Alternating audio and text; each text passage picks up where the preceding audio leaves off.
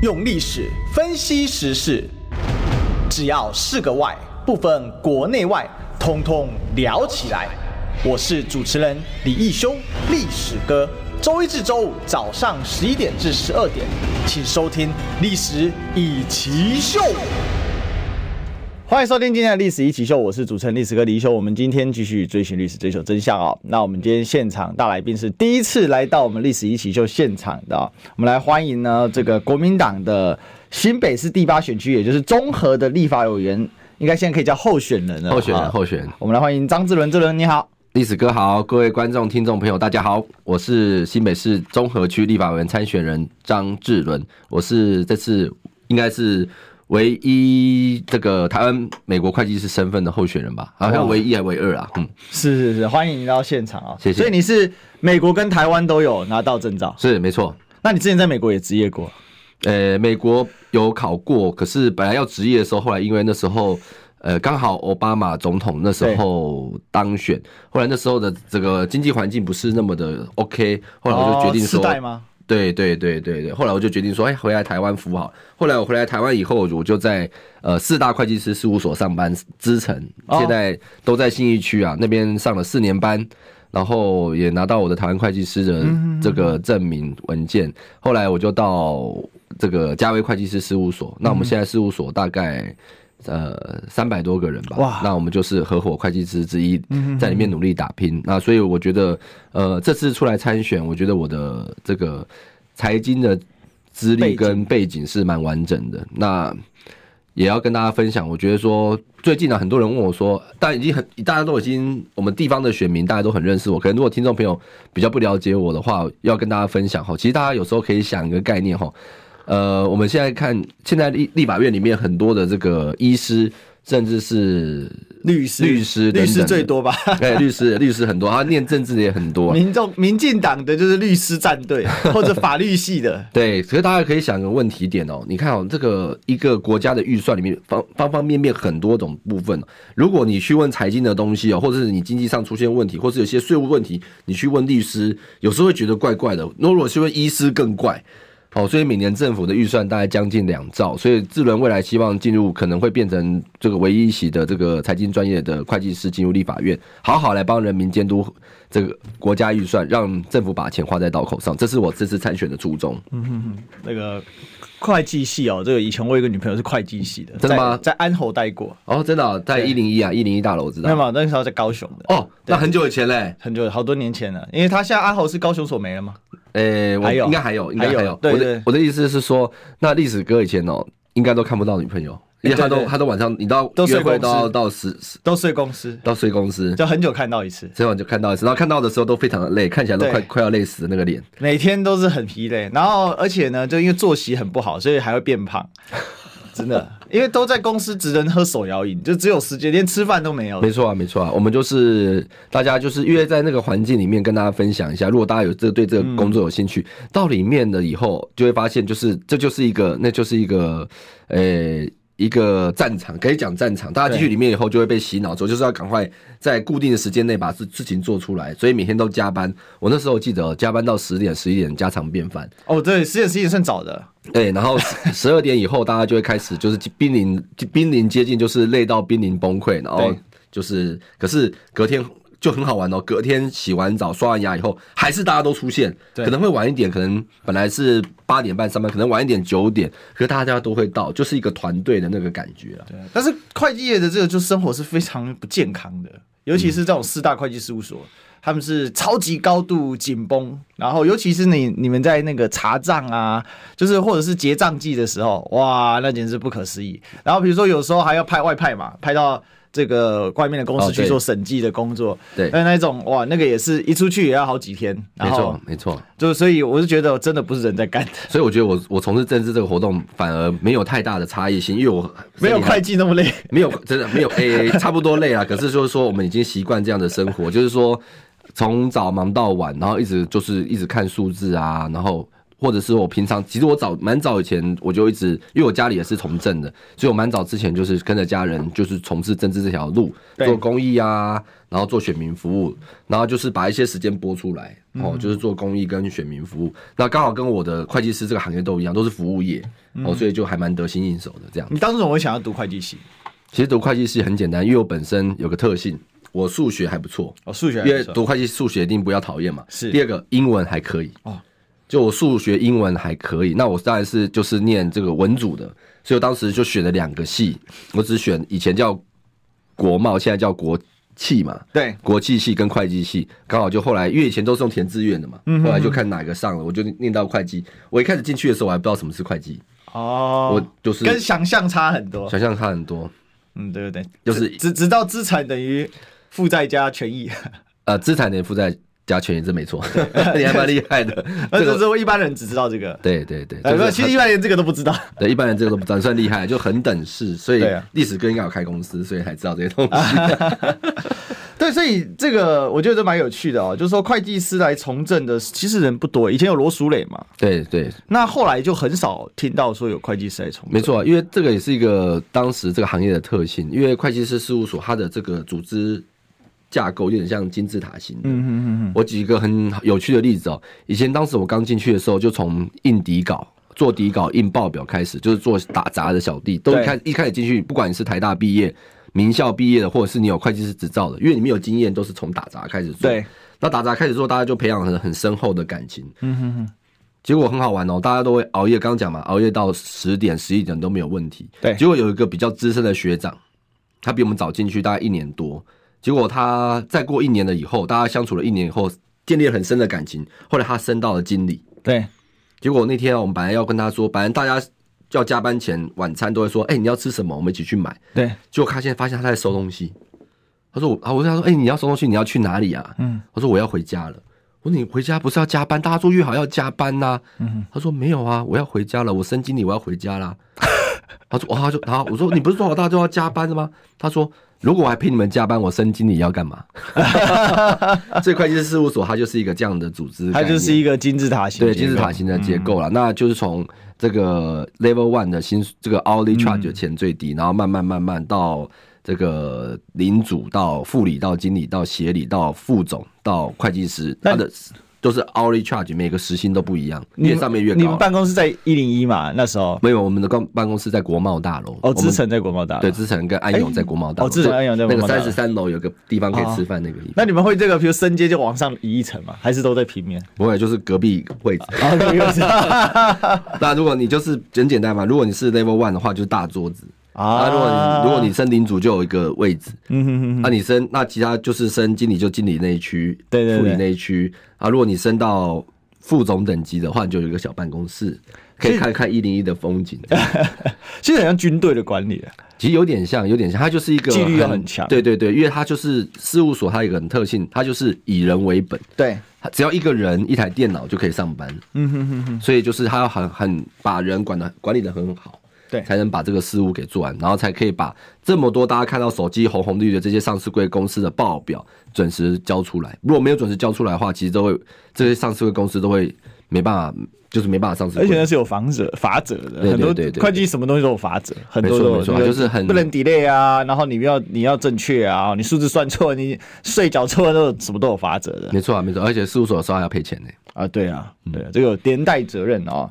那当然了，我们就想问一下，就是说，那会计师大家要知道，民进党算了一手好账，他们用法律算了一手好账，嗯，哦，很会算给你听。比如说，哎，我们每年都超增，哦，像这个，因为周五我固定跟李贵美委员一起来做这个，嗯，做这个我们这场节目哦。那这个我们最关心的，经常是钱的问题啊。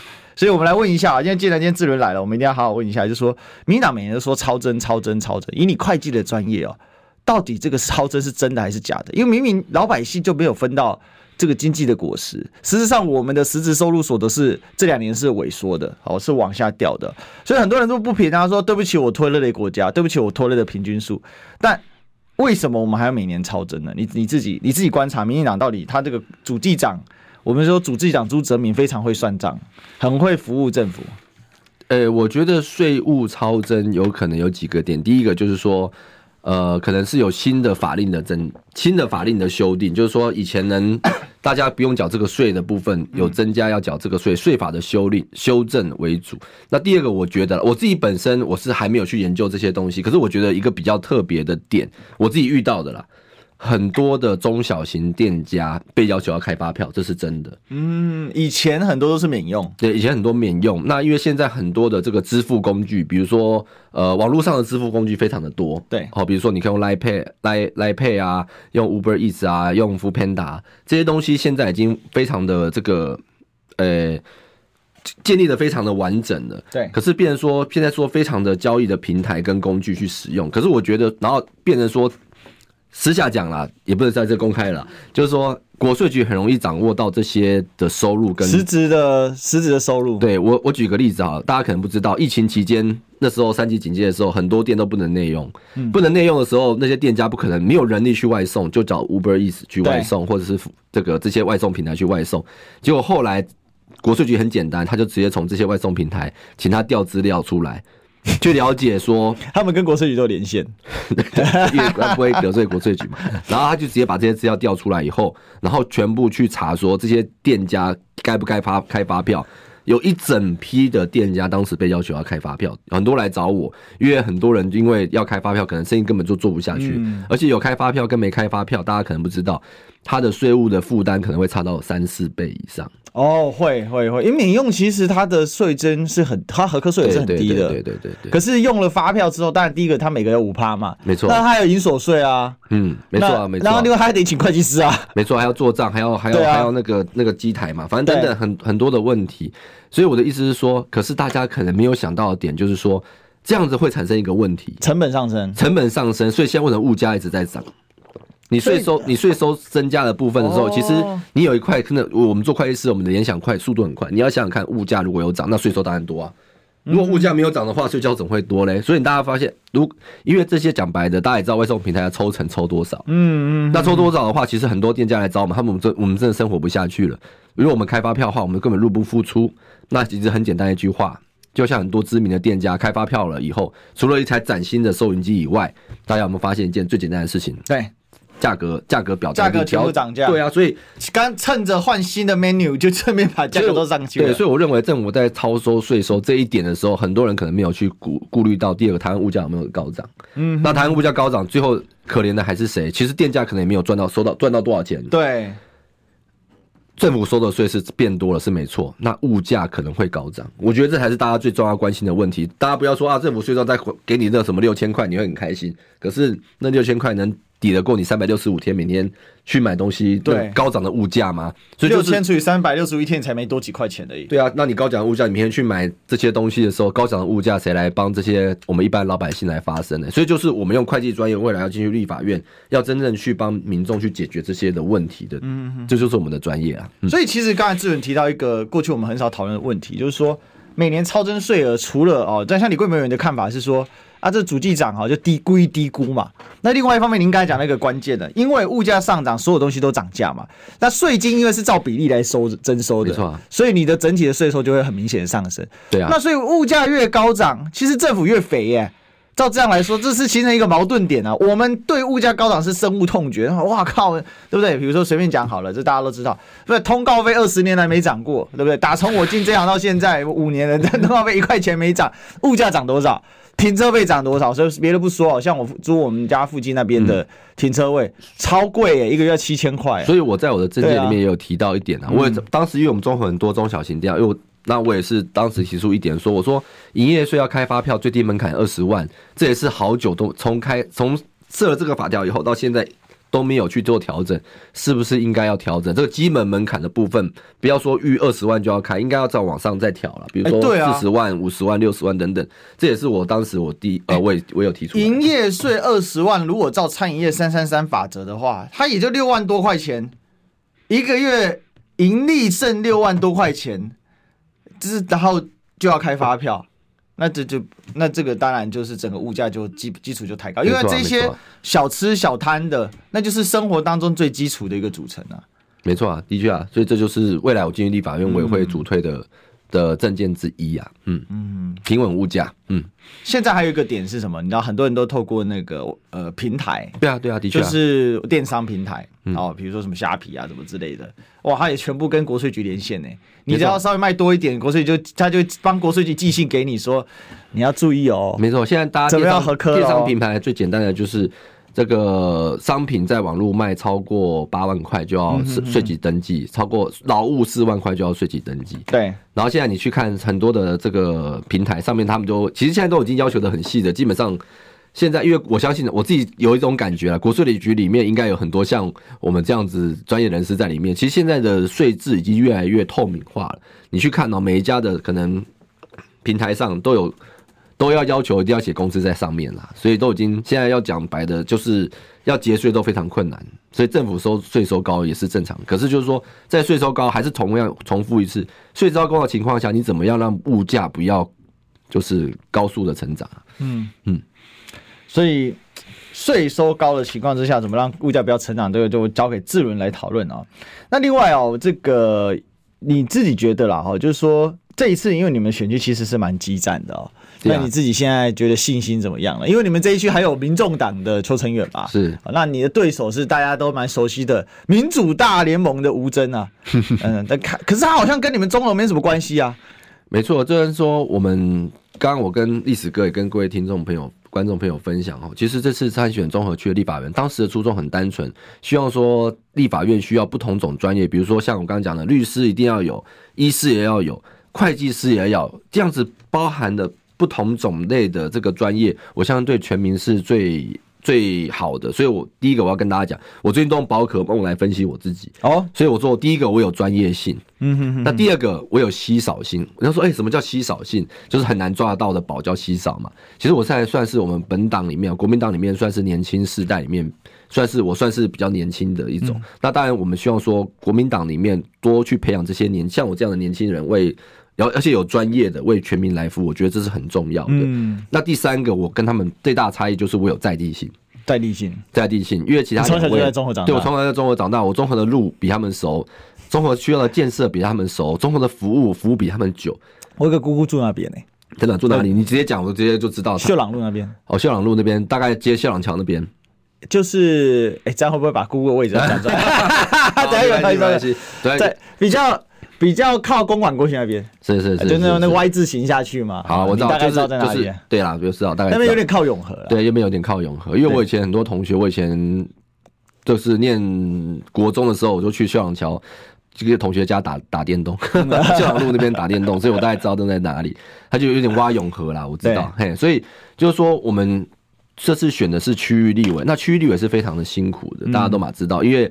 第一个要跟在地的人去，除了搞博以外，还要了解地方的未来的建设跟服务。那我这次出来的原因，基本上，但因为我本身算是国民党的年轻世代，我们需要用我们的比较创新的想法，跟我们积极努力的态度，去改善以前很多早期到现在没有办法改善的问题。嗯哼哼。其实大家可能不知道，其实中和。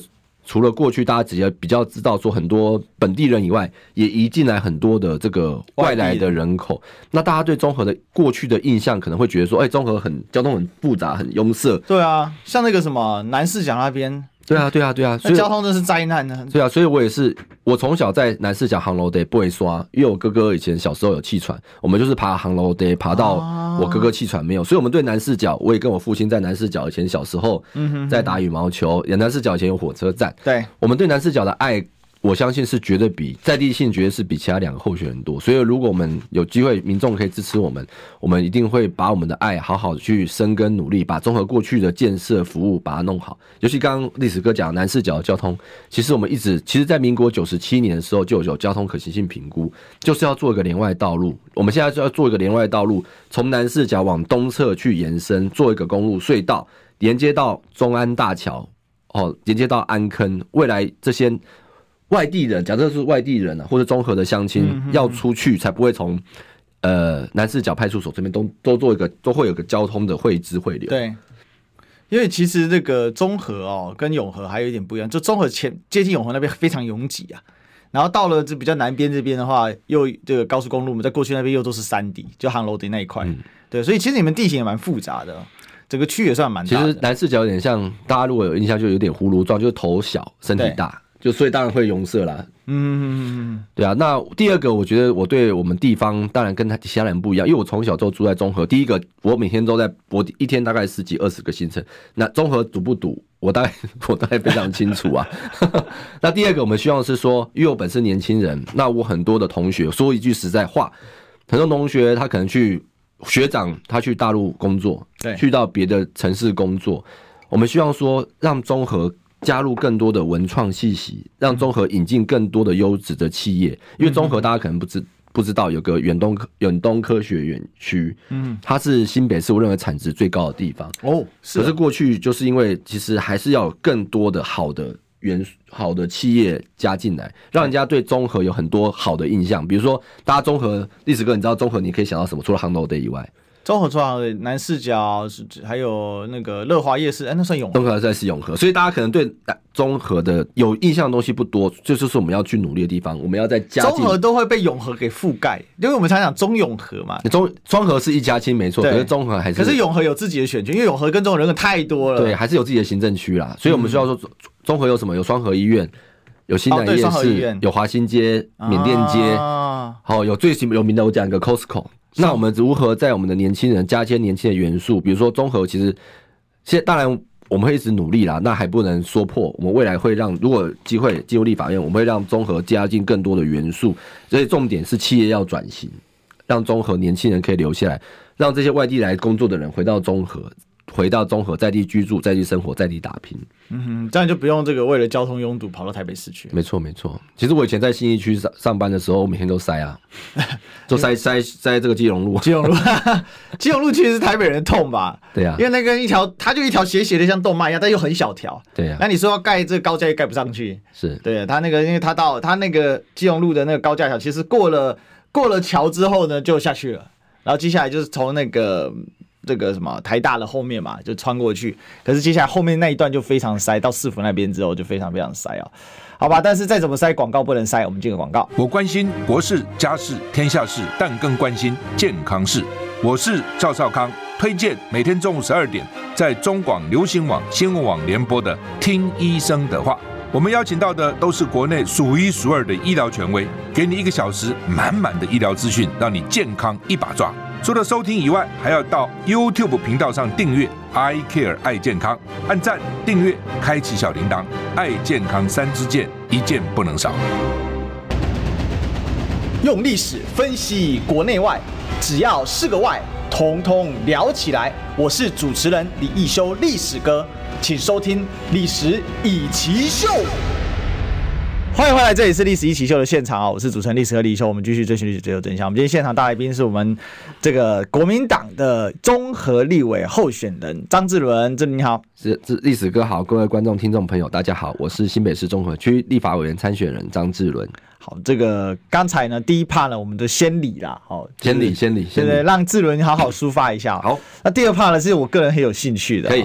为什么呢？因为大家知道，过去其实这个太阳花学运的时候，我们这当时的年轻人，现在也不太那么年轻了，也过好多年了，其实蛮支持太阳花的。我必须坦诚跟大家讲了哈。当然，我是属于反黑箱不反服贸的那一块了哈。当然，当然后来发现，通通都是假的嘛。因为我们也看到，呃，后来这些相关的政治人物都出来讲啊，反黑箱就是骗骗你们的了哈。那现在大家也可以看到，就是说当年太阳花确实有很多问题，不过。我就非常有兴趣啊！为什么？因为太阳花里面有一位很关键人物，叫做张庆忠啊，立法委员啊，对对，志伦的爸爸哈。我又没有想到有一天啊，我会访问这个张庆忠，不是本人，但是访问到他的公子啊，没有办法，智伦，志伦，对，非常有意思啊。那我们来问一下志伦，就说。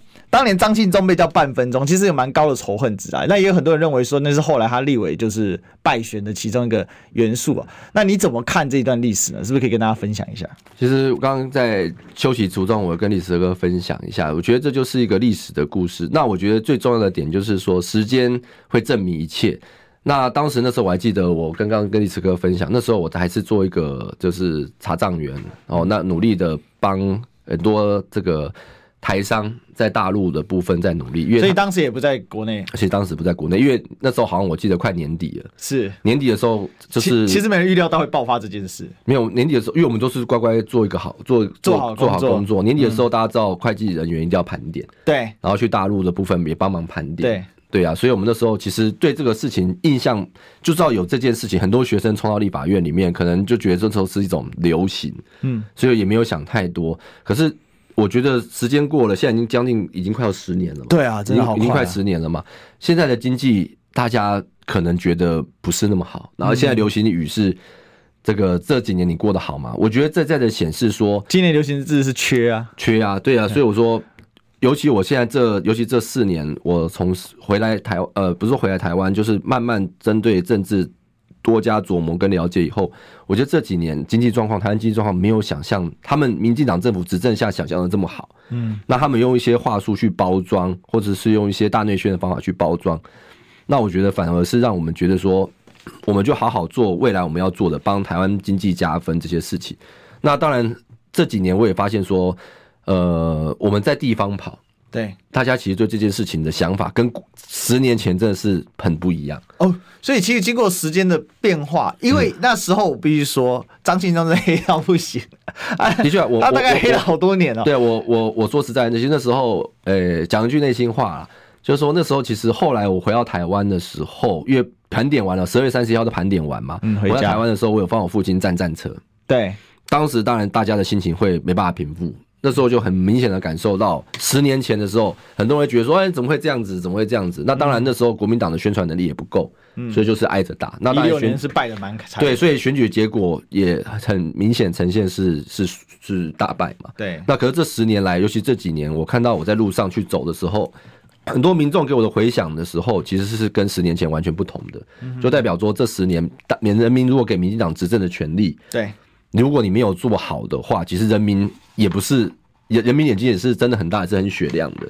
所以我觉得这件事情过已经经过十年了，现在大家应该是要放眼现在，如何从现在明年一月十三号的投票选出一个比较会执政的执政党。他有没有他有没有想，就是说心里跟你去讲过说，这过去他这从政节，尤其其实说真的，大这过去的十年，他背了一个很大的十字架在他身上。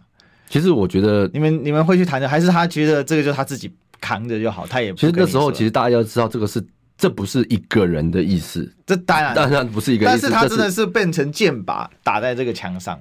那对啊，那就是这就是历史的历史的的的的事情嘛。你会觉得对，你会你你你自己心里面啊，你会觉得说对你爸很不公平嘛？就是说这个怎么会到最后全部重拳都打在他身上？其实我认为。如果真的要讲的话，我觉得说啊，至少他一个人也扛下来。是不是一个不愿意把很多事，就是自己遭受到不舒服的待遇，或者说不公平的待遇？对，因为其实过了过了这九年时间之后，发现三党的候选人至少两党在讨论。服服贸要 ECFA 要，其实我要要来恢复，最最就这就是最有趣的一个点。ECFA 是现在就明年一月十二号就快要到期了嘛，这是另外一个点。可能审查不过的状况下，搞不好会有逐步冻结的。对啦，可是我觉得像像，其实大家我是七年级生啊，七年二班的人，像我父母那个时代，他们是经历过台湾经济奇迹的人，他们的个性其实像历史哥的爸爸，他们都不愿意把自己内心的世界透露出来。这这这是很正常的。你要去跟他讲，他反而就是会也会沉默不语啦。因为你懂是一些选举也输了嘛，你说再去讨论说，哎，这个东西为什么会输？其实我觉得这就是一个历史的历史的故事，也没有什么好讨论。雄心的兰博公雄心威，对吧？对，讲了也不会让这个世界变更好，所以我觉得他们会，他们那一辈的习惯就是不讨论这些事情，没错，就是最难过的事情啊，还有鬼啊，不没讲啊，来啦。对啊，的确是这样子啊。啊！可是我觉得反而是地方，我们在走行程的时候，很多地方的乡亲，不论是对我们过去长期以来的服务给予支持以外，对当时的这个，也而且其实大家也可以看到很多的这个新闻的内容，而且他们后来整个民进党政府，不管怎样问监督条例不审等等这些问题，其实我相信历史会还人民清白，也会还台湾社会一个清白。嗯，那我觉得我自己个人最重视的事情，就是说未来台湾的领导人跟未来台湾的领导的政府跟这群。未来，第一个可不可以给台湾的经济再来加分？第二个，为台湾的年轻人，尤其像我七年级、八年级的年轻人，给台湾年轻人未来到底是什么样的社会，跟未来是什么样的一个？我怎么讲呢？未来是什么样的一个面临到什么样前景？对前景，我觉得才是最重要的。你你的对手有没有拿这件事攻击你？其实我对手天天都在攻击我，他没有他没有分什么事情攻击我，因为我们知道吴峥其实就是太阳。我在想，当初民进党抓吴峥出来对战这一组，嗯，他很明显他就是要炒太阳花的情绪嘛？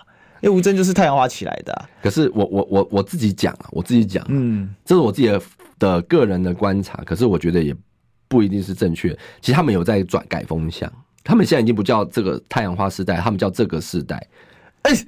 连哪个世代都不敢讲了，我知道他们组了一个 The Generation。对啊，所以我我不是说这不是在批评，只、就是说我看到我自己感觉，我个人也听一些朋友在跟我分享，就是说他们的风向在转。嗯，因为很多事情如果只是打假球的话，已经打了十年的假球，那还要再打几年？所以吴峥也无业了快十年了。我没有讲没有我我选举我讲我负责了，我选举真的是不不打口水战。为什么？因为我觉得。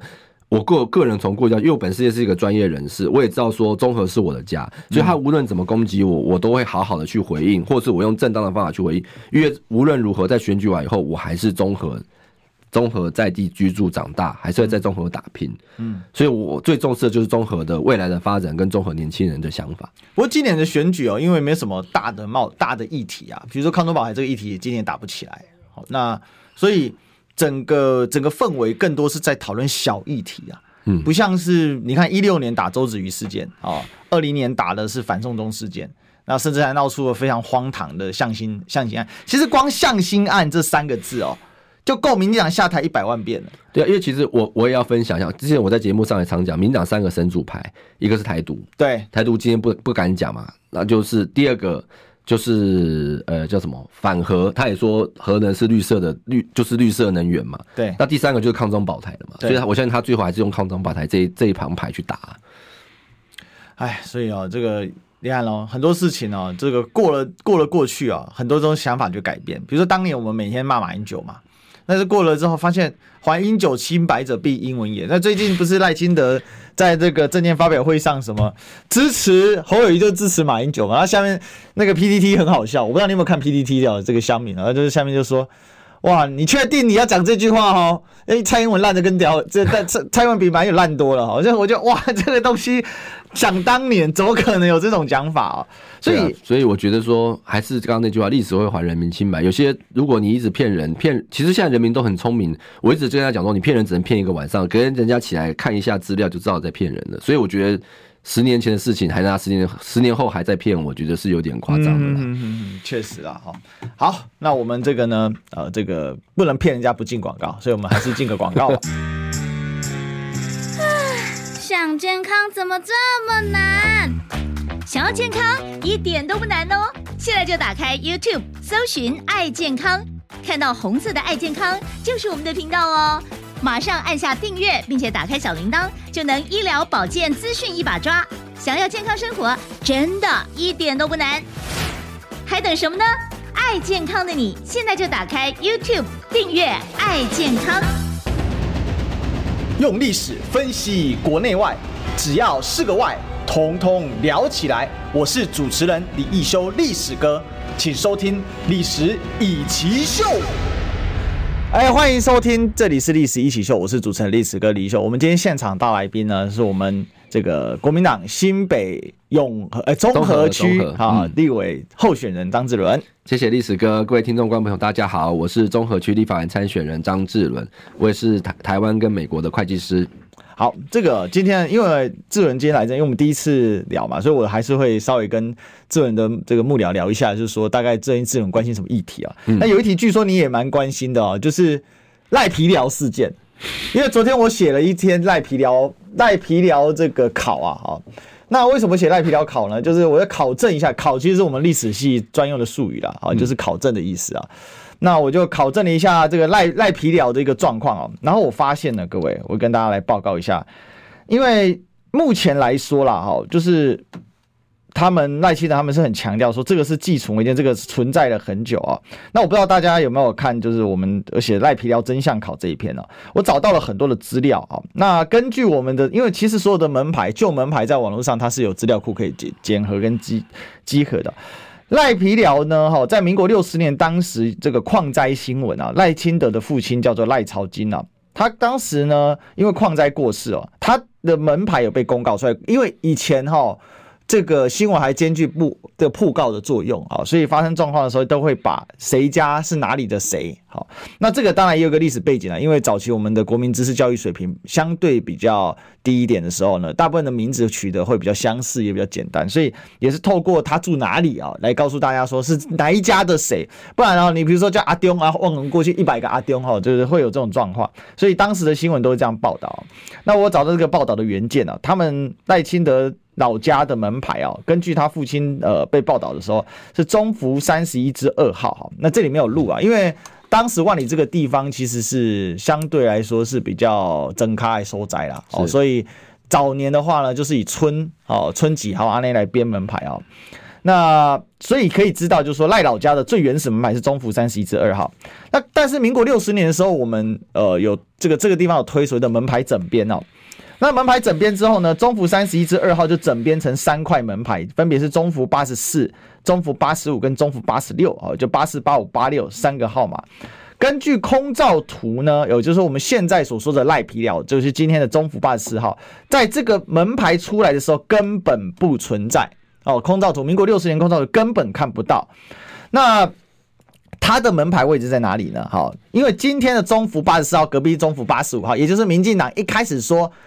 这一栋不是违建，好，那一栋那一栋这个破破黑黑的，大家知道中福八十四赖皮寮，中福八十五他隔壁那栋，其实那个现在是赖清德的姐姐们啊，或者是堂姐们，我不知道那个到底他堂姐，就赖宝是赖宝英哦，在过去中福八十八号就是之前被我踢爆的哦，这个赖清德的堂弟赖清南哦，租给特勤的那一间，好，前面有哨所那一间呢，所以这个中福八十五号呢，哦，其实呢。这个就是在他的右边的隔壁了，那一间是真的比较早出现哦。那这个等一下来讲啊。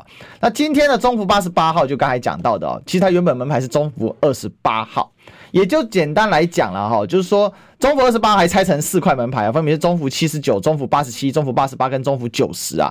也就是说，这个旧门牌整编之前呢，跟到换成新门牌之后，他们都出现过一次的门牌的拆分的状况。所以赖清德用门牌来定位说他的中福八十四号本来就存在，本身就非常的荒谬啊！哈，所以跟那我们就可以看到呢，就地界来说，以中福八十五号。往右手边就特勤那特勤住的那间中福八十八号，好，今天是赖清南赖清南赖清的堂弟所有那个八十八十八号，跟中福八十六号，好，也就是在跟中福八十呃，就应该说说中福八十五号。啊，跟中福八十四号这两户呢，就是原本的中福三十一之号，也就是原本旧的这个门牌，也就是说他们门牌分成两边来挂哈。那这个都是赖氏家族的哈。那到底他们之间的亲缘关系怎么样？因为赖清德也没有把他的家族谱数公告了哈。所以呢，我们从这里面一些考证就可以知道了哈。中福八十四、八十五、八十六，在民国六十年整编的时候，就把原本赖清德老家的中福三十一之二号这三块牌子呢，其实就是原本中福三十一之二号，也就是今天的中福八十五号的这个位。位置，可是这个位置呢，其实，在民国六十年整编的时候，它真的是个老公寮哈。这个我们透过空照，但是到了民国七十五年的时候，这个老公寮就拆掉，就盖上了今天我们在 Google 街景上赖皮寮中福八十四号右手边那一栋比较旧的灰灰的那一栋，就中福八十五号那个位置哦，那就变成两层楼新城房。那中福八十四号也是赖皮寮原本的位置呢，就有看到它上面就是荒烟蔓草，还堆砌了一些。呃，所谓的建筑材料可以见得，然后民国七十五根本没有中福八十四号这一栋我们说的赖皮寮。那赖皮寮到底什么时候盖的呢？哈，就像先前我们做过考究一样，九十三年的时候才大肆新建哦，也就是苏贞昌做台北县长的最后两年才盖成的，然后才把原本挂在现在中福八十五号的那个中福八十四号的门牌往左边一移，那他就怎样？他就呢，突然呢，噔噔。从无变有，变成呢所谓的老宅，所谓的公寮改建，那根本不是公寮改建。简单来说，公寮在民国七十五年之前呢，基本上就是真的是个公寮，但是那个公寮上挂了三块门牌，叫做中福八十四、中福八十五、中福八十六。为什么这样挂？因为他们家是个大家族，好，他们都住在一起。你看他的。堂弟叫赖清南，他们叫亲字辈的哦，所以知道他的爸爸那一辈的兄弟也都住在一起，所以为了方便收件所有，哦，这个是我们推断的，方便收件所有，所以呢，把这个门牌拆成了三块啊。但后来中福八十六号这个门牌就取消了，然后呢，这个隔壁呢。他堂弟现在所有的那个就特勤的租用的那一栋呢，他本来也是四块门牌嘛，八十七号也取消，所以我们今天在那个中福路上，我们只看到中福八十四号赖皮寮，中福八十五号啊被民进党点名说原本的旧的老宅，中福八十八号你看八六八七就不见了，所以门牌根本没有办法证明它是不是违建，反而呢从空照图看出来说中福八十四号也就是赖皮寮就是一个巨大的违建。好，那为什么讲这个？这个第一个当然跟大家报告这边，第二个就是来问一下哈，他现在说要。公益信托啦，我想这个就是智伦的专业了啦。好，公益信托这件事情，以你做会计师哦，那你也熟悉税法、法律这些，你觉得他这样做是真的把它捐出来吗？还有就是说，他现在说交给律师来努力，交给法律来努力，你怎么看这件事呢？其实我觉得这件事情会延烧这么久，我觉得这个是代表这个还是要讲一下，就是代表赖清德的团队哦。他自己本身在处理危机处理上，吼，真的处理的，我个人认为真的是处理的，真的要有叫还要再加强啦。因为第一个，其实就像历史哥讲的，其实他其实他可以直接讲简单一点，他就直接出来讲说，哦，不好意思，这个我的公寮吼跟大家想的公寮长得比较不一样哦，因为我很多乡亲哦，他跟我讲说，哎，你父亲不是也是矿工的儿子吗？结果你的公寮怎么跟没有赖清德的公寮长得那么漂亮？好，这个第一点，我觉得他这个就有点讲不太过去哦，因为我我要跟大家分享一下。我父亲的。我阿公啦，也是矿工哦。那时候，哦，你阿公也是矿工哦。对，我阿公也是矿工啊。所以人人这这坑工的人较济的，那个英雄特别的哦。对啦，因为我们那时候我们的老家在九份啊，老家在九份，是九份，九份就金瓜石那边嘛。哦，那我去看过那时候我我父亲我阿公那时候的房子，他就是一个不到十平的房子哦，住了十一个人。对，十一个人有谁呢？我阿公、我阿妈，我有三个，我爸爸有三个兄弟加六个姑姑，十一个人住在那个小房子里面。所以大家的想法会差异这么大的原因，就是因为他。现在整个外形的整个外形，就是跟一般人讲的公鸟完全不一样。其实当时赖清德如果只说啊，说不好意思，我的公寮以前旧的公鸟拆掉了，现在就是这个就是盖了两层楼，可这两层楼就是已经在法令规定的时间以前我就盖好了，所以这叫寄存啊，不管是房屋还是违建。所以是缓拆或是不用拆，就是跟大家道个歉，其实这个问题就已经解决了，就不会延烧到这么长了。结果他就是因为他没有可能，大家认为说他没有承承认错误的这个这个勇气，然后没有危机处理的勇气，就后来变成都大家知道吧，出动了空拍机去照照，就发现说这个居然一个没有什么人，没有大家他没有很常去居住的房子，根本有时候根本就是空屋，对，还请了那么多国安单位、政府的人。去帮他做一个打扫，去做一个维安，花了人民的纳税钱，我觉得这才是让人民真正不能接受炸锅的部分。那第三个，他现在提出来公益信托这个点，我觉得这个点让大家又觉得是缓兵之计，因为离选举明年一月十三号只剩这几天的时间，对，里面有非常多的问题没有去解决。第一个，这房子的所有权到底是谁？他说是他的儿子的。那他第一个，他儿子到底人在哪里？他怎么会有有能力去帮他儿子说这件事情？大家觉得第一件很怀疑。第二个，这个房子没有所有权，对。那变成说你还要再去重新的去做测量，这个房子大概是多长、多宽、多高？谁敢去测量？谁敢去接受这个东西？因为一般来讲，公益信托会跟财团法人做一个对比。那公财团法人，我简单讲一些会计知识，大家可能不愿意。这个差在哪里啊？财团法人。就是一般来讲，它就像开公司一样，就是说你要很有董监事啊，然后要开会，要有财产，要有信托财产这些东西，然后还有你的钱要怎么花，都要跟政府单位去报告。对，那公益信托比较简单，就是你一个基本上都是钱，公益信托是钱，你捐一笔钱到公益信托里面，可能信托给最常见的就是银行，对，然后你就是把这个钱花完了以后，公益信托就消失了，就很单纯的一件事情。可是它现在这个东西变得很复杂的是说，有受托人敢接受这个这个资产吗？银行敢接受你这个？